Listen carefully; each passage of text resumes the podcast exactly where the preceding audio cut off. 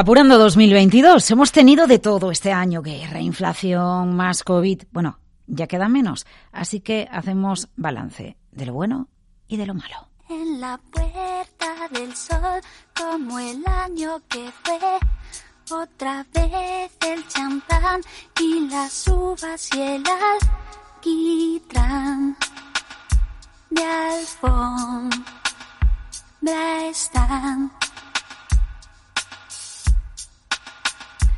Los petardos que borran sonidos de ayer y acaloran el ánimo para aceptar que ya pasó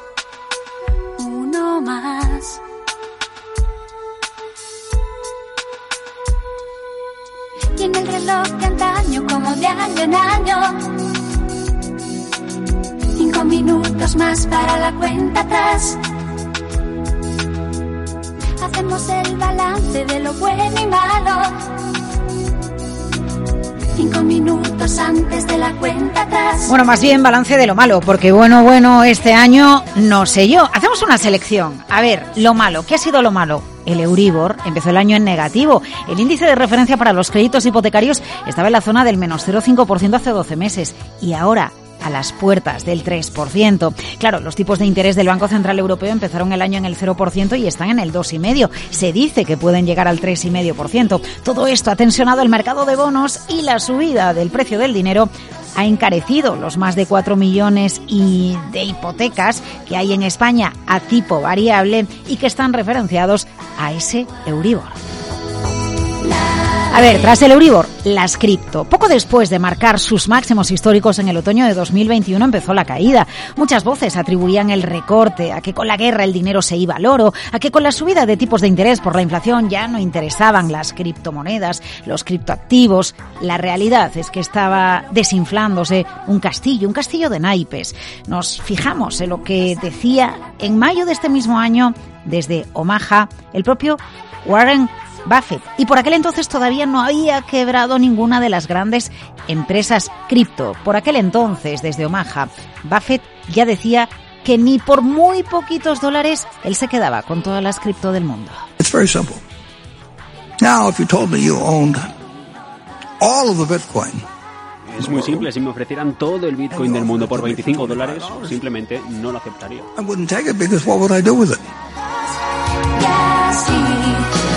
Ahí por algo le llaman el oráculo de Omaha, ¿no? A Warren Buffett tiene todo el sentido. Bueno, a ver, Euribor, cripto, ¿qué falta? El carbón, el odiado, el que contamina, el que se ha ido eliminando del mix energético. Ha vuelto. Prioridad, tener energía y calentarse. La contaminación eh, queda de lado cuando hay emergencias. De hecho, hace un par de semanas la Agencia Internacional de la Energía explicaba que vamos a cerrar 2022 con consumo récord de carbón en todo el mundo. China e India, los mayores consumidores, pero el resto del mundo también quemando más carbón. Miremos si no a Reino Unido, miremos a Alemania. Más carbón supone mayor precio y más ganancias para las empresas que lo venden. Y Australia como actor crucial en la venta de este carbón, sobre todo para la metalurgia, una industria intensiva en el uso de, de energías. Bueno, recopilamos, rescatamos una información que publica Financial Times hoy mismo un recopilatorio del dinero que han ganado las principales empresas de carbón del mundo. Y solo tenemos datos hasta mediados del año 2022. No quiero ni pensar lo que puede ser el año completo en beneficios para las empresas que venden carbón cuando se cierre el ejercicio, cuando se cierre todo 2022. Las compañías mineras de carbón más grandes del mundo han triplicado sus ganancias en 2022 para alcanzar un beneficio de 97.000 millones de dólares pero es que el año anterior su resultado ni siquiera había llegado a los 30.000 millones, es decir, 97.000 millones de dólares de beneficio frente a menos de 30.000 millones. Glencore, la China Shenhua y BP, las estrellas del carbón, BP ha aumentado su beneficio entre junio de 2021 y junio de 2022 más de un 3.000 bueno, y otro dato que sacamos de Financial Times. En 2022 el precio de referencia al carbón térmico de alta calidad en Europa fue de 295 dólares en promedio, el doble de los niveles del año anterior y casi cuatro veces más que el precio que el carbón marcó en 2000, eh, entre 2010 y 2020. Así que conclusión, Euribor, cripto y carbón no sé si podríamos incluso llegar a decir que son los tres reyes malos de 2022.